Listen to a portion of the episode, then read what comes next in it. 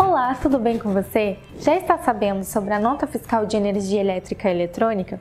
Eu sou Jennifer Sampaio, analista de suporte técnico aqui da. E eu vou te falar um pouquinho sobre ela. Conforme divulgado no Conselho Regional de Política Fazendária, o ajuste CINIF 01/2019, publicado no Diário Oficial da União, tratando exclusivamente sobre o documento fiscal Nota Fiscal de Energia Elétrica Eletrônico modelo 66, que veio para substituir a modelo 6, que é usada atualmente para esta finalidade. As notas deverão ser autorizadas pela Secretaria Estadual da Fazenda por meio de assinatura digital.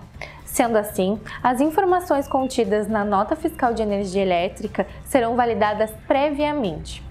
O objetivo dessa alteração veio para reduzir a probabilidade de erros e as inconsistências no faturamento, que por sinal após sua emissão não pode ter os dados alterados. A nota fiscal de energia elétrica entra em vigor a partir do dia 1 de julho de 2019 exceto para o estado de Distrito Federal, que entra em vigor em 1 de janeiro de 2021. As especificações e critérios técnicos necessários para o desenvolvimento do software emissor estarão disponíveis no Manual de Orientação do Contribuinte, disponibilizado pelo portal da Nota Fiscal de Energia Elétrica e Eletrônica.